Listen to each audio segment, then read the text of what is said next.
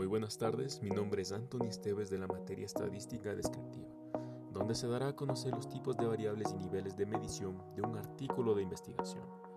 Nos explica sobre un desgaste profesional en el personal sanitario su relación con los factores personales y ambientales.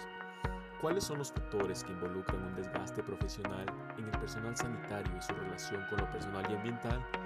La pregunta se basó sobre la información del artículo que existen múltiples factores individuales y ambientales que conducen al desgaste profesional, como uno de ellos son los trastornos afectivos y estrés.